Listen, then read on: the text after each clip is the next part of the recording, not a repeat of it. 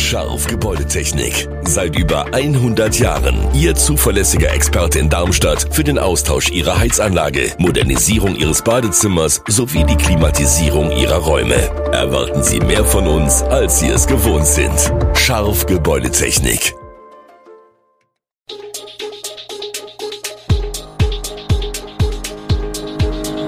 Gude, unser morgendliches News Update. Das Wichtigste aus Südhessen für Sie im Überblick. Guten Morgen aus Darmstadt an diesem 15. August.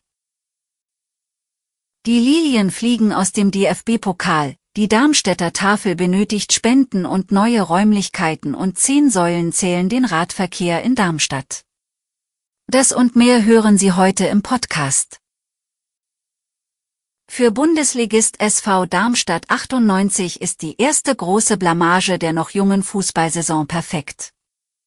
In der ersten Runde des DFB-Pokals unterlagen die Südhessen 0 zu 3 beim FC 08 Homburg aus der Regionalliga Südwest und schieden als vierter Erstligist nach Werder Bremen, dem VfL Bochum und dem FC Augsburg aus. Die optische Überlegenheit nutzte der favorisierten Elf von Liliencoach Thorsten Lieberknecht wenig, weil es an der nötigen Kreativität mangelte, um die Homburger Defensive auszuhebeln.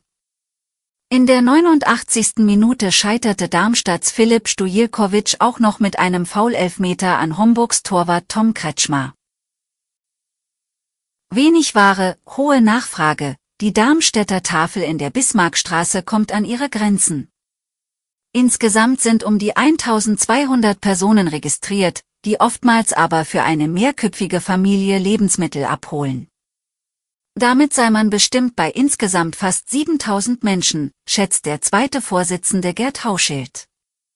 Das Angebot ist vielfältig, doch die Menge an Spenden wird laut Hauschild immer weniger. Deshalb bittet er Bürger und Märkte vor allem um Geld und Lebensmittelspenden. Das Geld werde verwendet, um beispielsweise Miete und Benzin für die Fahrzeuge zu bezahlen.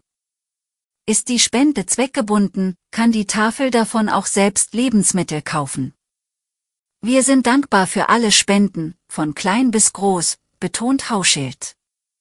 Auch wenn die Lagerräume der Tafel aktuell voller sein könnten, sind die Räumlichkeiten doch ziemlich klein, eng und verwinkelt. Es gibt viele Treppen und vor allem in den Kühlräumen ist zu wenig Platz. Deswegen muss eine neue Bleibe her. Man suche neue Räumlichkeiten, die den Anforderungen auch gerecht werden. Wir sind hier am Limit, erklärt Gerd Hauschild. Zehn Zählsäulen für den Radverkehr gibt es in Darmstadt.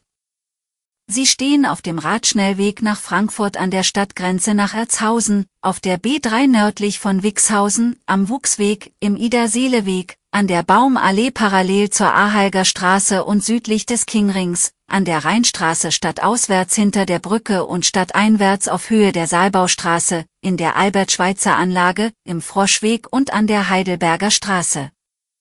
Dies antwortet Verkehrsdezernent Paul Wandre auf eine kleine Anfrage des FDP-Stadtverordneten Leif Blum. Gezählt wird im 15-Minuten-Takt die Anzahl der Fahrräder nach Fahrtrichtung. Die Zählung sei laut Wandre eine Voraussetzung für die Netzplanung. Mit den Daten könne geprüft werden, ob Maßnahmen wirkungsvoll sind und wie sich die Verkehrsmenge über die Jahre entwickle. Generell zeige sich im Hessen-Vergleich, dass in Darmstadt überdurchschnittlich hohe Radverkehrsmengen erfasst werden.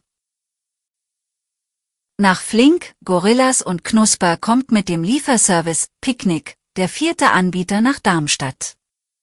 Picknick ist Teil der Edeka Einkaufsgenossenschaft, verkauft auch deren Eigenmarken und schaut sich tagesaktuell die Preise in den Edeka-Märkten an, damit die Produkte nicht teurer sind als im Laden.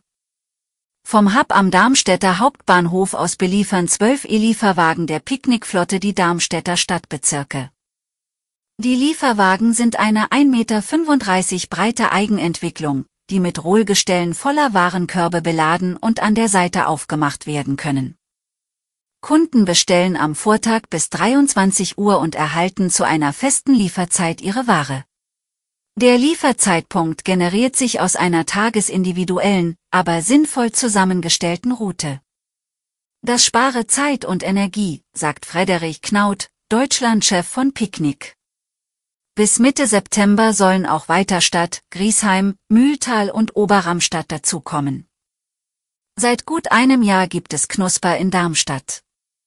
Vor zwei Jahren kam Flink in die Stadt und auch Gorillas gibt es seit ein paar Monaten. Die Mainzelmännchen kommen auch auf Briefmarken heraus.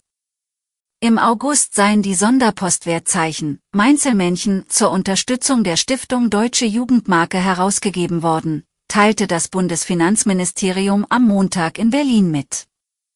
Die Briefmarken haben einen Wert von 85 plus 40 Cent, 100 plus 45 Cent sowie 160 plus 55 Cent.